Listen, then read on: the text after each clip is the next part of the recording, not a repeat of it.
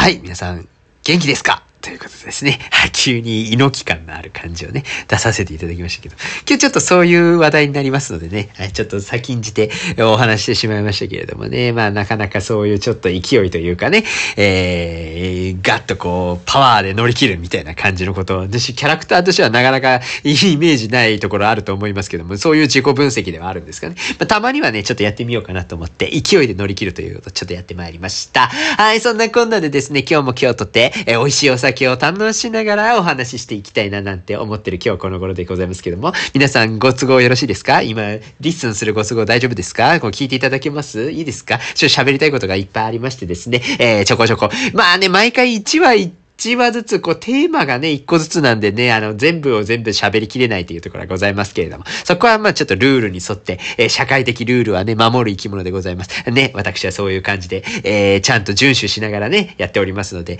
えー、付き合っていただけると幸いでございます。ということで、始めていきたいと思います。よろしくお願いします。世知辛いを生き抜くのは至難の技。それでも明日また頑張れますように、お酒の力をお借りして、吐き出しましょう、この感情。この番組はデイスイレイディオ、シラフじゃ言えない、あんなことこんなこと、たまったまんまじゃ具合が悪い。喜怒哀楽まるっとひっくるめて好き勝手喋らせていただきます。というわけでこんばんは、ゲロやメンタルながら虚勢を張ってきてます、住吉です。はい、さい。ということでですね、今日のお酒はですね、なんと、沖縄でございます。はいはい、はいはい。どうね、教科書に書いてある、みたいな。あ、書いてないかなどっちやったっけ？わからん。えー、えー、宝酒造さんからね、出ております。えー、宝丸おろしシークワーサーを今日はいただきたいなというふうに思います。こちらもですね、出たばかりでございます。2023年1月17日、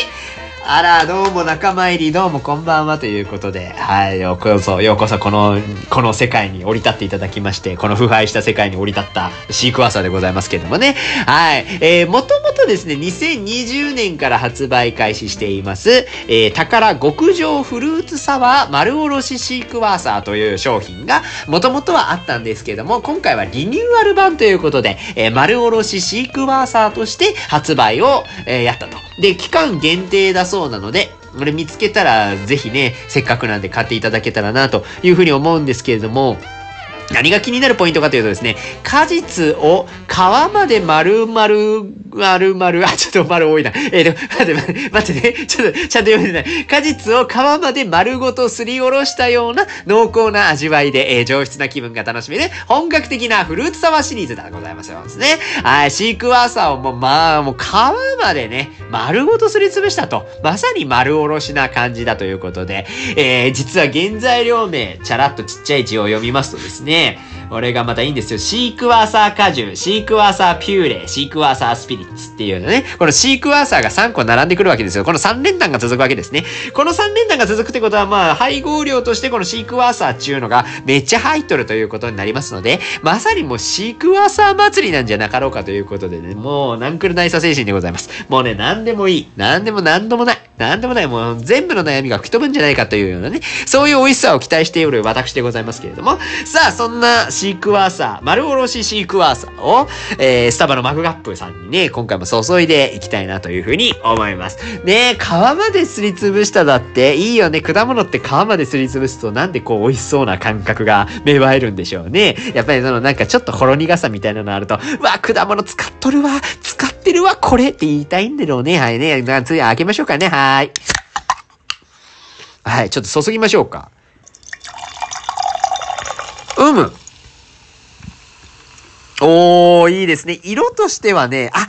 リアル、なんかね、なんかね、ちょっとね、うっすらだけど、緑みがかかった黄色なんですよ。このね、うっすら緑っぽい感じ、そして濁っておる感じですね。濁り酒でございます。丸おろしてらっしゃいますね。ピューレ入れちゃいました？これ。ピューレ入れちゃってる感じね。あー、入れちゃってる系ね。あー、これは美味しいんじゃない？ちょっと大丈夫かなこれ。私保ってられるかな？大丈夫かな？行きましょうか。飲みましょう。いただきます。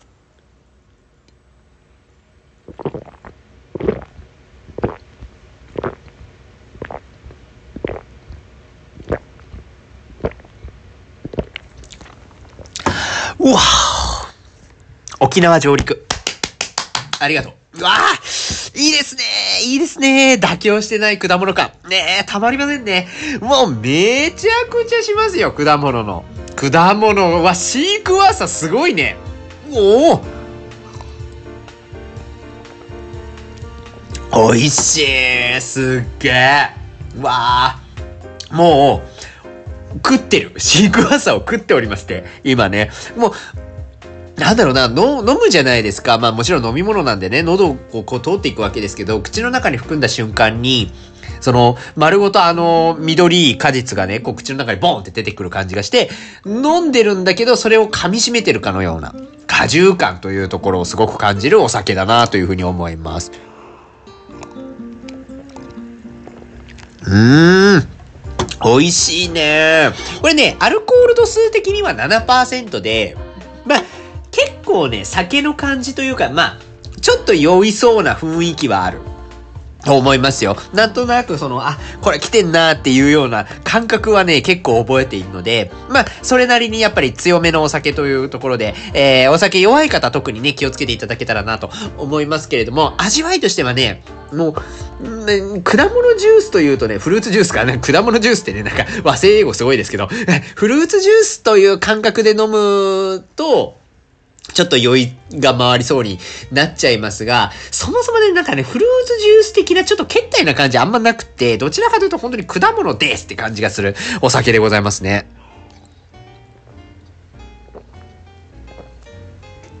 本当だ。そしてね、ちょっとだけほろ苦いのがね、またたまりませんね。ああ、いいよね。なんか、わりかし、あ、甘いというよりはね、酸っぱみが強いんですよ。さあ、酸味。だからもう、それこそ本当にシークワーサーのあの、キューってなるあの酸味っていうところはもうしっかりと残してらっしゃるようなところがあって、まあ、そこのフレッシュさを感じつつ、さらなるところとして、そのちょっとだけほろ苦味っていうところがね、これがおそらく皮なんじゃないかなっていう気はいたしますけれども、そこのほろ苦さがね、絶妙にちゃんと効いてるので、美味しい。ね美味しいね。宝酒造さんのお酒って美味しいね。大好き。まあこれ限定品なの？大丈夫？皆さん。飲まれてます？あのね、あんた、あんたね、限定品は飲んだ方がいいって。本当に。だってなくなっちゃうんだよ、限定品って。期間が経ったりとか、数量が全部売れたりしたら、作りませんってメーカーが言ってるんでございますわよ。飲んだ方がいいですわ、そんなもの。ね、急いで、急いで買ってください。どこに売ってらっしゃるかご存知かしら。えー、どこに売ってるのか私が存じておりません。ちょっと待ってね。えっ、ー、と、全国ってしか書いてないけど、えっ、ー、と、私はマックスバリューで買いました。マックスバリューには売ってましたよ、これ。そうそう、限定品コーナーみたいなのがあるんです。マックスバリューって、ちょっと親切で、あ、うちのとこだけかもしれないですけど、そのなんか、えっ、ー、と、最近出たお酒シリーズで、ちょっとなんかこう、グルーピングされてたりするんですよ。で、そこ行くとね、結構新しいお酒が定期的に1ヶ月に1回は入ってるかな。でも多分ね、半月に1回ぐらいなんか変えてる気がするんですよね。ちょこちょこ中身がバージョンアップしてたりもするので、えー、結構その辺から色々チョイスしたりするんですけど、すごくいいお酒に巡り合えるのでおすすめでございます。はい、ぜひ皆さんも、えー、宝丸おろしシークワーサー、えー、期間限定ですので、ぜひご堪能いただければなというふうに思います。もうちょっと飲もうかな。あー、ご機嫌。ねえ、酔っ払うわ。大丈夫かしら？はい、喋れるかどうか？自信がどんどんなくなってまいりましたけれども、えー、やっていきたいなというふうに思いますよね。あのー、皆さん、あれね、あのー、ご存知ですか？最近、あー、私ね、ずっと聞いてるんですけど、あの、アニメのね、マッシュルみたいなのあるじゃないですか。アニメ合ってますか？マッシュルっていうね、テレビアニメがあるんですよ。これもともとね、そのなんかツイッター時代に結構漫画とかで、えー、出てたんですけど、すごいざっくり言うと、魔法が使えないめっちゃ筋肉で解決する系の主人公が、えー、魔法使えないのに魔法学校とかでめっちゃ活躍するみたいな話っぽいんですよね。すごいざっくり言いましたけど。で、これのね、アニメ化が今、に、シーズン2かなが今ちょうどやってまして、これのオープニング、2期のオープニングがね、めちゃくちゃ海外でバズってるらしいんですよ。もうこのね、BBBB ダンスっていうので検索するとよく出てくるんですけど、この曲を作ったのが Creepy Nuts さんなんですよね。えー、ちょっと待って、ちょっとちゃんとね、ちゃんと出すからちょっと待って。 Creepy Nuts さんのね、えー、 Bling-Bang-Bang-Born っていう曲。合ってるかな読み方。合ってるかな Bling-Bang-Bang-Born っていうね、曲があるんですけど、これね、私もね、ちょっと気になって聞いてたんですけど、もうね、中毒性がすごいんですよ。ブリンバンバン、ブリンバンバン、ブリンバンバンボンみたいなので、あのその主人公のね、えー、ママッシュくんが、こう、なんか手をこう、左右に振りながら踊るんですけど、なこれがね、めちゃくちゃ流行ってるっぽいんですよ。これね、だもし本当にご存知ない方いらっしゃいましたら、結構中毒性あるので気をつけながら聞いてほしいんですけど、あ、なんか、ずっと頭に残る。だからそのなんかランニングしててもずっと残るし、なんかいいテンポ感にはなるんですよね。なんかそこも含めて、これなんかね、すごい、すごい曲が流行っちゃってんじゃんって思って、え楽しく聴いてる今日この頃なんですけど、マッシュルダンスっていうか、そのマッシュルよね。このね、そのなんか筋肉で解決系ね。この手の話ね、このアニメね、ずっとまた見てみたんですよ。私もあんまりね、存じてなかったので、ちょっと1話からちゃんと見たんですけど、真っ白いね、ネットフリックスありがとう。配信してくださって本当にありがとうございます。で、見てたんですけど、マッシュル。ね、いいですよね。あの筋肉で解決系ね。あの、暴力的なゴール、ゴールさせるみたいな感じ。なんかもうね、痛快というかね、すごい楽しい、見てて楽しかったんですけど、このなんか脳筋みたいな感じね、もう本当に筋肉で解決しましょう、みたいなね。そういうのを割かしね、私は最近周りに増えておりまして。まあ、なんて言うんでしょうかね。もともと、あの、まあ、この番組でもお伝えをいたしましたけれども、あ私、高校時代というか、中高大まで吹奏楽部でございまして、まあ、文化圏で生きてきたわけです。文化圏という文化部としての生き方をね、今までしておりまして、まあ、当然ながらね、まあ、その吹奏楽部入っておりまして、まあ、スポーツ好きのタイプの吹奏楽部、まあ、じゃなかったんですよ。まあ、当然って言ったら、ちょっと言い方あれですけどもね、なんていうか、まあ、本当にね、運動はできるだけ避けながら生きてきたところは正直ありまして、技とかもね、あんま好きじゃなかったから、もうできるだけもう楽して生きていこうみたいなね、ところが結構強固にある中で、まあね、ちょっと いつの間にやら社会人に入りまして、こうスポーツとかをやり始めたみたいなところがあるんですけれどもね、そうなんですよね。なんかね、どう転ぶかわかりません。人生ってね、急にね、スポーツしだしたりとかして。でもスポーツしだすと、やっぱりこうスポーツ趣味の皆さんとお友達になる機会がやっぱ増えますと、やっぱスポーツしてらっしゃる方の中には、いわゆるね、そのなんかこう、私の脳筋なんですとか、俺脳筋みたいなもんだからさ、みたいなことをね、おっしゃる方が意外と多いんですよね。私なんか知らなかったんですけど、脳筋って自分のこと脳筋って言うんですね。なんていうか、そう、その辺もよく分かってなかったんですけど、なんか、自覚あっての脳筋って結構いるんだっていうのが、わりかし新鮮に、これバカにしてるわけじゃないですか。なんか、意外とこう、自己紹介としてね、自分は脳筋ですって自己紹介してもらえるとは思わなかったので、あ、そうなんですね、あなたは脳筋なんですね、みたいなね、ことがね、よく理解できたりもするわけでございますけども、この脳筋という言葉でなんかあまりにもいろんなところで使われるようになっちゃったので、ちゃんと言葉の定義というところをね、確認しておこうと思いまして、ちょっと脳筋話をね、いけたらと思います。ちなみに今回のね、その脳筋の話についても、えー、リスナーさんからの、えー、要望をいただきまして、えー、ぜひこの話、このテーマで話してくださいと言われまして、ちょっとそのテーマ、思ってるテーマの出し方と合ってるのか、ちょっと わかんないですけど、まあ、とりあえずちょっとテーマとして語ってみようかな、みたいな感じでございます。そう、あ、なんかね、まあ、脳筋、いろんなね、説が出てくるんですけど、まあえー、いろいろなっている中で、まあ、考えるよりも先に体を動かす性格や行動を表している。っていう説明が一番なんかしっくりくるかなっていう気はいたしましたね。いろんなね、ネット記事とかで、まあいろいろネットで調べると出てきますけれどもね。まあこの辺のその行動ご利用し系が、まあいわゆる脳筋というのかなっていう感じがしますかね。なんとなく、そのちょっとネガティブなね、言葉の使い方しますよね。脳筋って言われるとちょっと単純思考というかね、まあバカっぽいというかね。なんかそういう脳みそまで筋肉でできてて、結局なんかもう全然こう勉強はできないみたいな、勝手な偏見みたいなのね、持たれがちな脳筋という言葉ではございますけれども。まあね、この辺はね、まあそのなんかイメージ戦略にちょっとやられたくはない私、逆張り、逆張り傾向の私としてましては、まあなんかね、そこにちょっと意義を唱えたいなみたいなところはございますけれども、まあ一般論として、まあちょっと行動、何よりも考えるよりも先に行動で行ったりとか、感覚で何かこう、物事を解決したりとかね、するっていういうのが、まあいわゆる脳筋なのかなというようなところは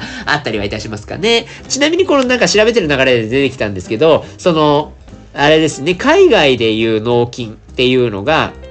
なんか2種類ぐらい言葉あるんですってね。で、えー、マッスルヘッドっていう言葉になると、ちょっとネガティブな意味をはらむらしい。ということを知りました。あ、そうなんだと思って。マッスルヘッドってそのまんまね、訳すとマッスルヘッド。まあ、脳脳頭みたいな感じになるのかな？っていう感じはいたしますけど、これだとね、ちょっとね、あのー、あまあ、体に知恵が回りかねるみたいな、あ、ま、待って、えー、いわゆるちょっとそのなんかバカっぽいみたいな意味合いになるんですって、なんていうか、この体を鍛えるばっかりで、えー、資料が及ばないというか考えが全然できてないみたいな、そのけなす言葉みたいになるらしいんですよね。で、えっ、ー、と、ポジティブな表現としてビーフケークっていうのがあるらしいです。これ男性の表現として使うらしくって、女性の場合はチーズケークっていうらしいですね。えー、この辺のビーフケークであったり、チーズケークに関しては、あポジティブな表現。まあ、要は筋肉美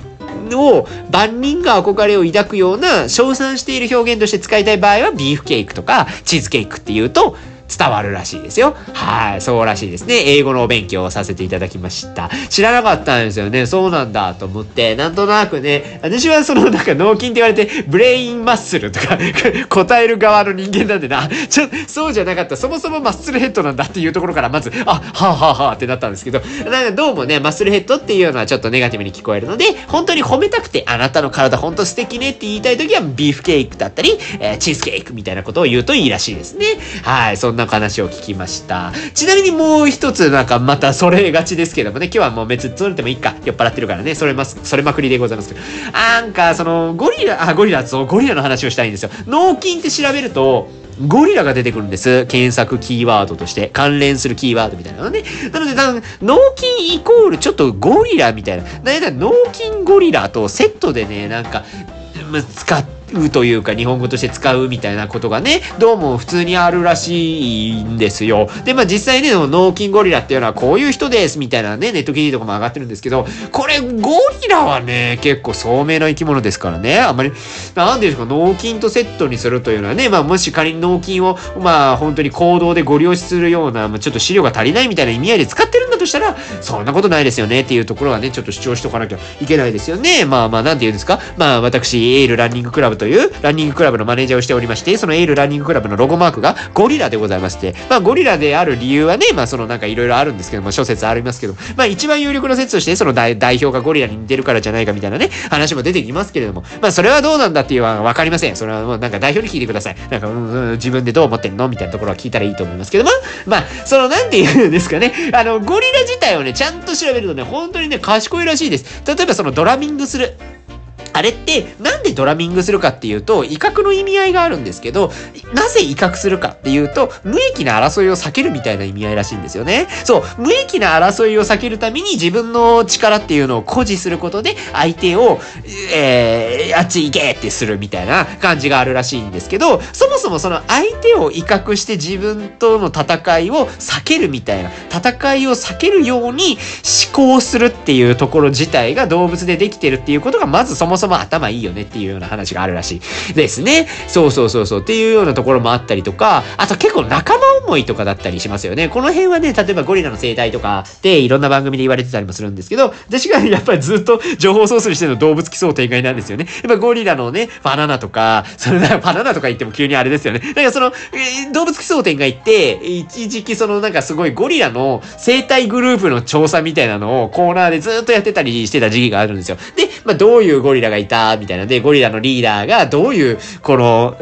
ゴリラ界のバトルを経て、どんな行動を起こしているのかっていうのをした時にもう本当に人間っぽくって、そのなんか人間のその学校でできる仲良しグループの派閥争いみたいな感じを想定させるぐらい、なんか本当に人間味の溢れるドラマを展開するんですけど、もうその時点でやっぱドラマっぽくなるってことは、やっぱそれだけ何かしらこう思考をして動いているみたいな話ができると思うので、やっぱそれだけ賢い生き物なんだなっていうのをすごく感じてる次第でございますかね。あとまあゴリラの話、ゴリラにすごい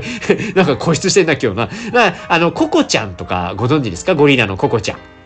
ねえ、これ、ねえ今ね、亡くなっちゃったんですよね。いつやったかなあれは。えっ、とね、ちょっと待ってね。えっ、と、2018年ぐらいですかね。そうそう、あの今ね、亡くなっちゃったローランドゴリラのココちゃんなんですけど、このココちゃんがね、あの、手話ができるゴリラとして、実はすごい知名度のあるゴリラさんだったりするわけでございますよね。そう。で、ずっと研究がされてて、実はゴリラって賢い生き物なんじゃないかっていうとこで、で、人間とこう、意思疎通ってできるんだっけっていう研究の中で、このココちゃんは手話を覚えて人人間と実際にこう手話を通じてコミュニケーションを取ってたっていうようなのがドキュメントの映画とかにもなってたりするんですよね。で全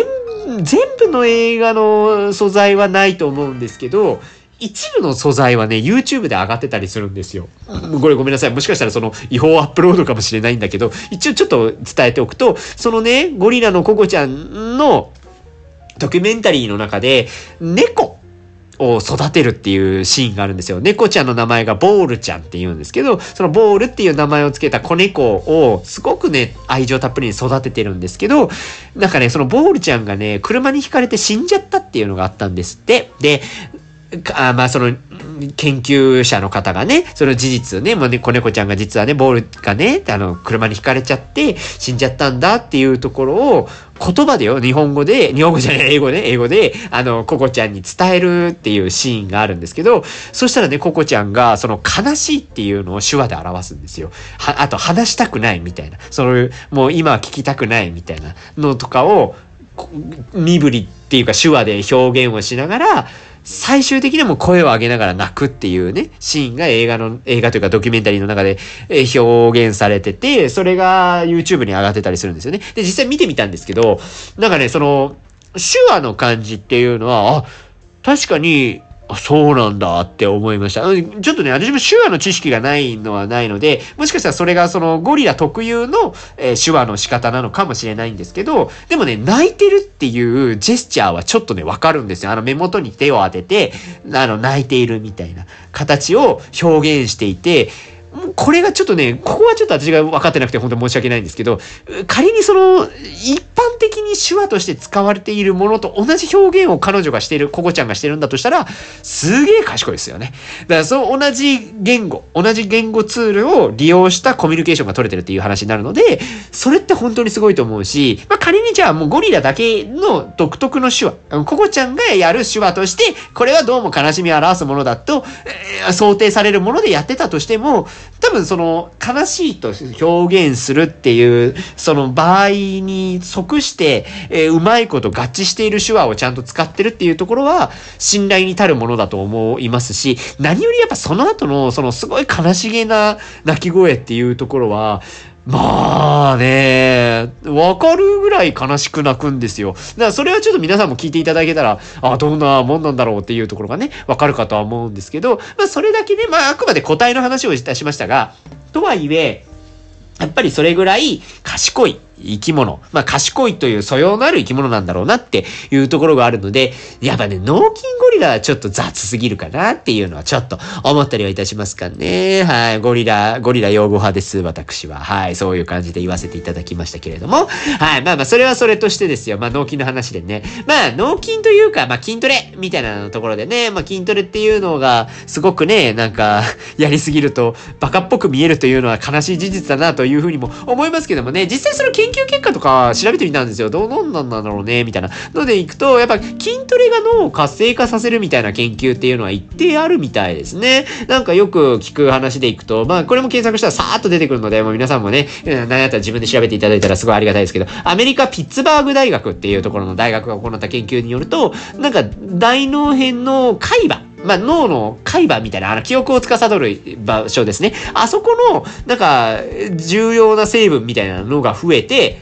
えー、活性化してるみたいなことが一応証明されたみたいな記事が出てたりもするんですよね。この辺ちょっとなんか論文見てるわけとかじゃないので、なんか本当かなみたいなところはちょっと疑いつつではあるんですけど、まあ仮に本当にその海馬の記憶力に関わる成分みたいなのが増えてるんだとしたら確かにそうですよね。まあ少なからずなんかその脳に影響を与えるっていうところは言えるのではないかっていうところは、まあ多くの記事で言われていたりもするので、まず少なからずね、何かしらこうちょっと脳トレまではいかないけど、筋トレイコールちょっと脳にいい影響が与えられるみたいなところがあるのかもしれないなと思うと、例えばその、年を取っていくにつれて、その、要するに、いわゆる一般的に言われている、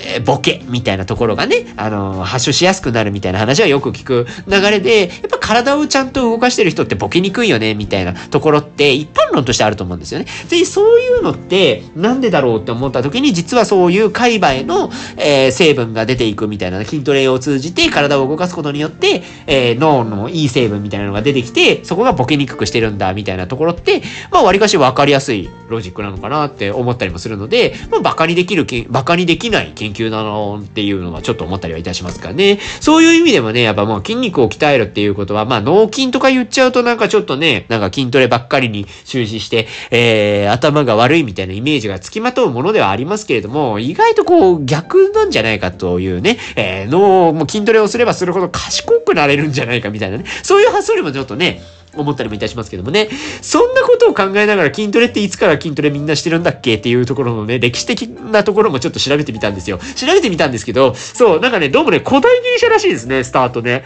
こうな、めっちゃ前からですね。なんかその、古代ギリシャにおいて、その結構筋トレみたいなのが先に流行ったらしいんですが、この時はね、オリンピック競技みたいな、多分だけどなんかその、まあ、ちょっとね、その後のローマみたいなところも関わってくると思うんですけど、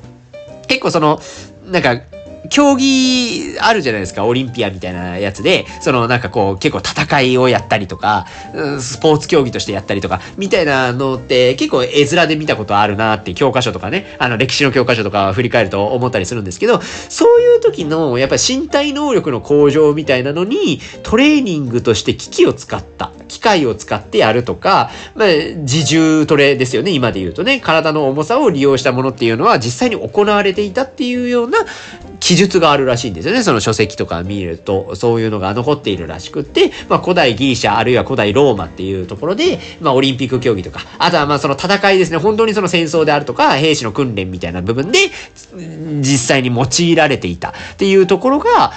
あるっていうところから、まあだから筋トレの起源ってめちゃくちゃ前っぽいんですよね。なんか斬新ですよね。なんとなくその、今、今ほどね、例えば何筋をどう鍛えてどうこうみたいなね、ことを言ってたようなイメージはあんまりないけれども、少なからず、やっぱり体を動かして筋肉をつけて戦いに挑むんだとか、スポーツに臨むんだ、競技に臨むんだみたいなね、そういうところはあったんだなって思うと、ああ、そんな昔から受け継がれているものなんだなって、そのなんか DNA でこう受け継がれてきたようなイメージすら覚える、ね、感じですよね。で、面白いなって思いながら。で、まあそのなんか、ね、そっからいろんな月日が流れていって、まあ、いろんなことがあるっぽいんですけど、なんだかんだでそのフィットネス人口みたいなのがどんどん増えていくわけですよね。まあこれも現代の話にね、どんどん寄っていきますけれども、それがね、どうもね、2000年代らしいんですよね。正確にはそのなんか90年代ぐらいから、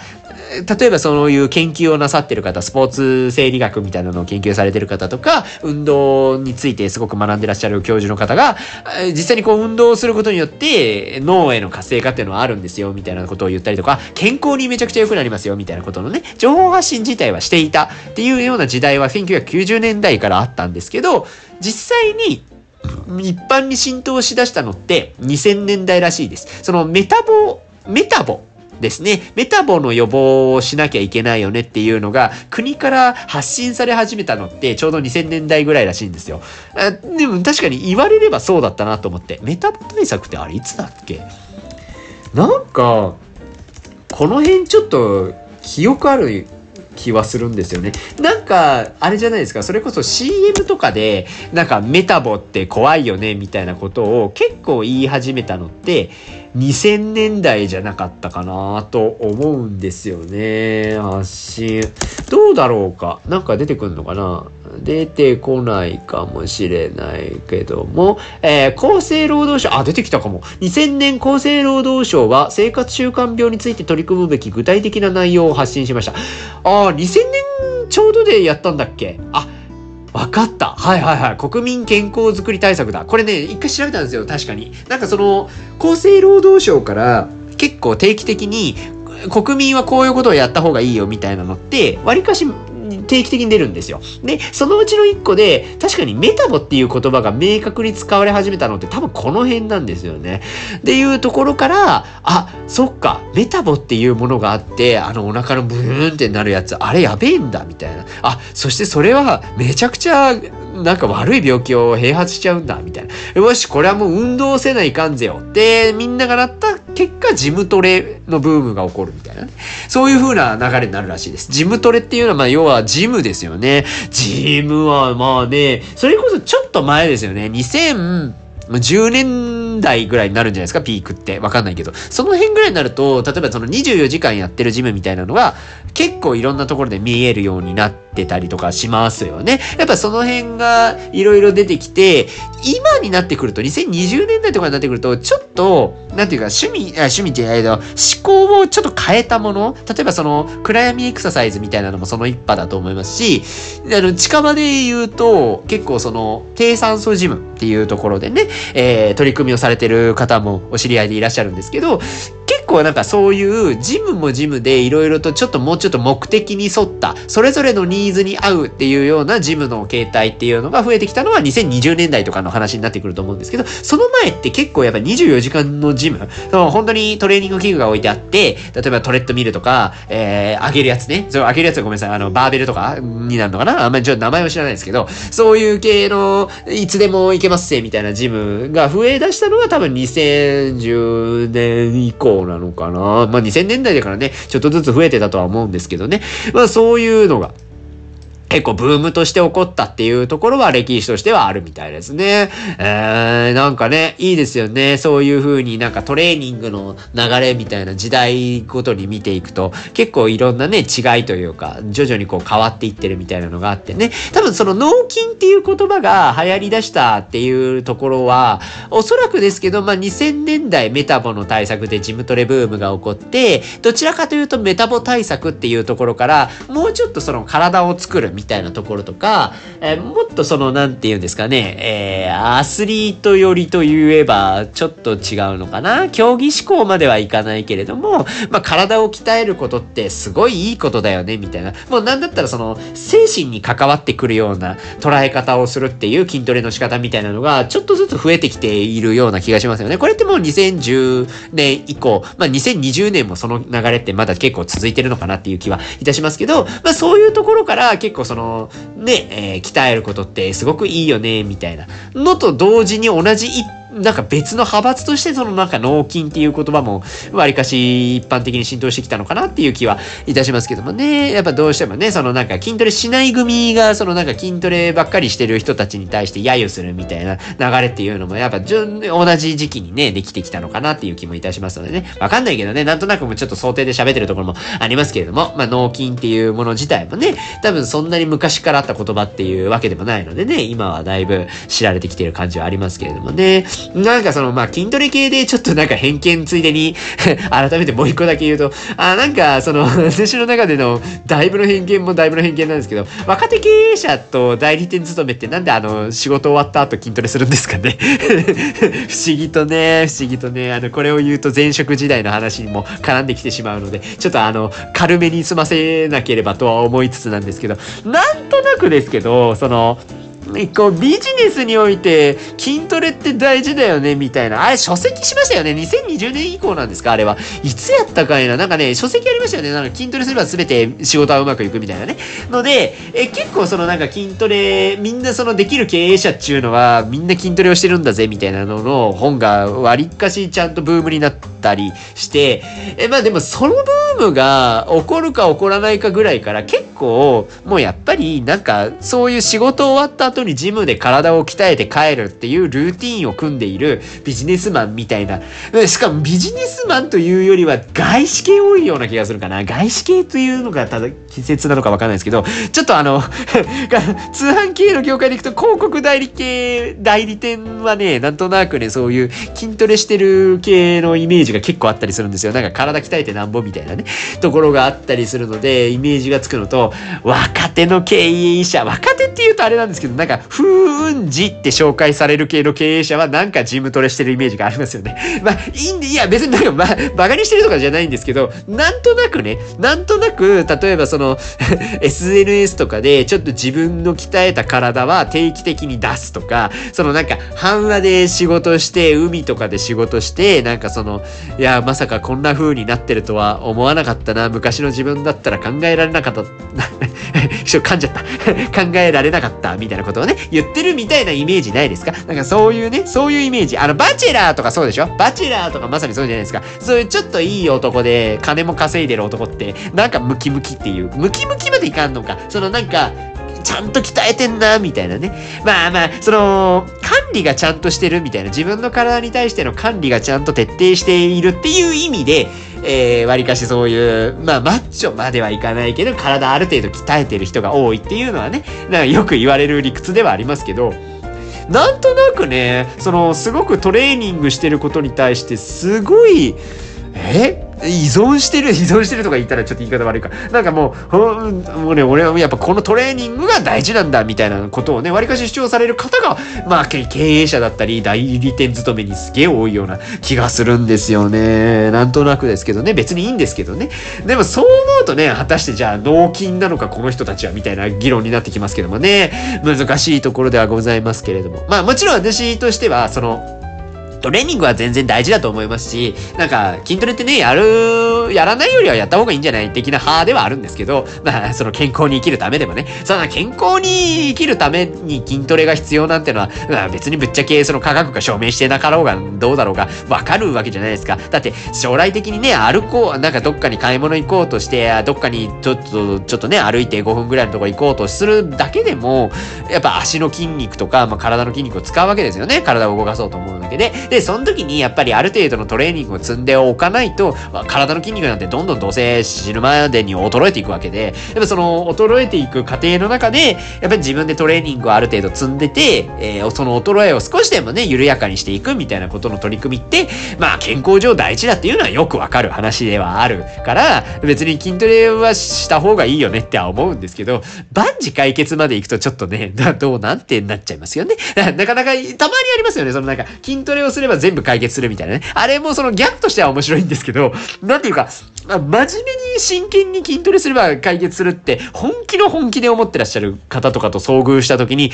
お、おうってなるわけですよね。あの、そうなんだけどねっていう。でも、ほら、例えばさ、何かこう悩んでいますみたいな話に対して筋トレで解決するよみたいな。とりあえず体を動かしたら解決するよみたいなことを言われちゃうと、うーんって思ったりしますけどもね。これはあの、あくまでスタンスの話です。私のスタンスとして、あの、悩んでることはちゃんと悩んでることとして受け止めて悩んでること自体について真剣に考えて解決すべきだっていう私のスタンスがあるので、そこがブレるんですけど、なんでもとりあえず体を動かして解決みたいな、筋トレして解決みたいなのは、私はちょっとまだ受け入れられない部分があるので、そこまでには至ってないんですけど、まあでも筋トレはね、ある程度した方がいいかなっていうような感じは思いますよね。まあなんて言うんでしょうかね。なんかそのね、今回脳筋をテーマにちょっといろいろお話をしてみたっちゃ、お話をしてみたんですけれども、まあ、そのなんかね、その、なんですか、あまり考えが至らないみたいなね、脳筋ってそんなになんか考えが至らない、もう脳みそも筋肉で、その、もう本当に考えるよりも先に行動しちゃうとか、もう考えが浅はかみたいなね、意味合いで使われちゃう言葉だとは思うんですけど、まあ冷静に考えたらね、マッチョって白深かったりするわけですよ。結構、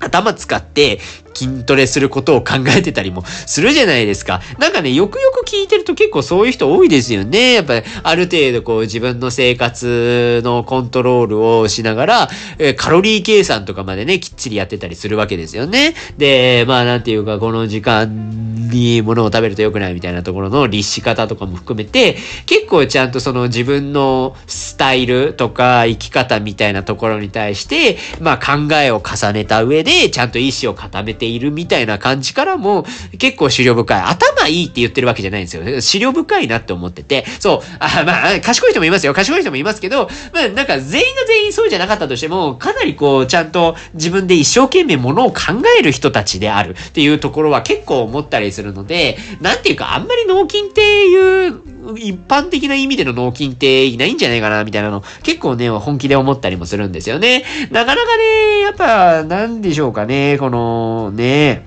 なんていうか、脳筋だからその、ま、ちょっとついでに、まあね、言わなくてもいいことを言っちゃいそうになるんで、毎回こういう癖やめた方がいいと思うんですけど、まあ、言っちゃうと、そのなんか、学歴主義みたいなね、学歴主義っていうのもおかしいのか、逆学歴主義って言ったらいいんですかね。あの、頭いい学校に通ってるやつ、頭いいって本気で思ってる人いるじゃないですか。そんなことないからね。そのなんか、毎、なんか、毎回ね、そのなんか、そ、出身校みたいなので、一定ラインを引くっていう人いるんですけど、これって、なんていうか、いわゆる自分は F ランみたいな。自分は大学頭悪いところから出たんだけど、お前いいところ出てんだろ？なんだお前みたいなのの線引きの仕方されたりするんですよ。で、私は一応九州大学っていうところを出ていて、その、例えば早稲田とか東京とかの人に比べると、ある程度偏差値からするとランクは下の方になると思うんですけど、でも、ある程度の偏差値みたいなところはある学校だとは思うんですよね。まあ、いわゆるいろんなところと比べたときに、まあ、割かし頭のいい学校って言われることもあるし、まあ、それで褒められたりするなら別にいいんですけど、まあ、旧大卒業して偉いね、みたいな。だからそう、入学して偉いねより卒業して偉いねって言われたいですかね。あの、ちゃんと卒業したんでね、私はね。そう、私はね、というのは、その、卒業できなかった人に対して文句言ってるみたいな感じになりますけど、そう、一応、卒業はしましたよ。卒業しましたけど。でもなんか、それ系でね、やっぱそのなんか、えっ、ー、と、頭がいいに対して、結構、そのなんか雑に捉えちゃってて、その大学出てるやつみんな頭いいから、なんかきっと会話合わないんだろうって言われたりとか、そういうやつが話してる言葉って意味わかんないみたいな、なんかそういうちょっとなんか、えー、頭良さそうなインテリぶった言葉に聞こえるみたいなことをわりかし言われるんですけど、全然そんなことなくない？みたいな。私ほら自分でラジオ喋って自分で聞くから余計わかりますけど、そうでもないよ。なんか結構浅い言葉いっぱい使ってたりしますよ。だからそういう意味で、なんかもうちょっとね、なんか頭がいいっていうものってそもそも何の話してんのっていうところをもうちょい考えた方がいいかなってすごい思ったりするんですよ。これは同じ脳筋の話にもやっぱ感じるんですよね。なんていうかその脳筋って言って、えー、考えなしに何でもやっちゃうみたいな。で、でこれはどちらかというと相手っていうより自分に対して使うケースが多いですけど、自分は脳筋なんで、いや、もう全然考えが足りないんすよ、みたいなとか、自分脳筋だから、やっぱ頭いい人にここは進めてほしいんすよね、みたいなことを、なんか免罪符のごとく出してくるケースってあったりするんですよ。これは私がもしかするとアスリートが周りに増えたからそうなのかもしれないですけど、考えなくてもいい免罪符にはならないわけじゃないですか、脳筋って別に。だから脳筋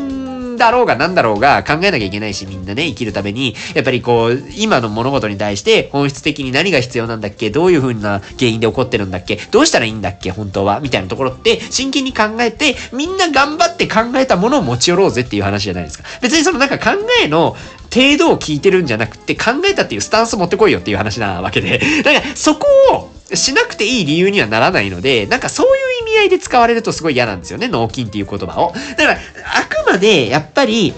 アスリート思考で行動が先に出るっていうのは別にいいと思うんですよ。行動力に優れているっていう意味で脳筋って言ってるんだったら私はすごい大賛成なんですけど、なんかその考えなくてもいい人たちだみたいな意味合いでは私は思ってないので、脳筋だろうが何だろうが、私はやっぱり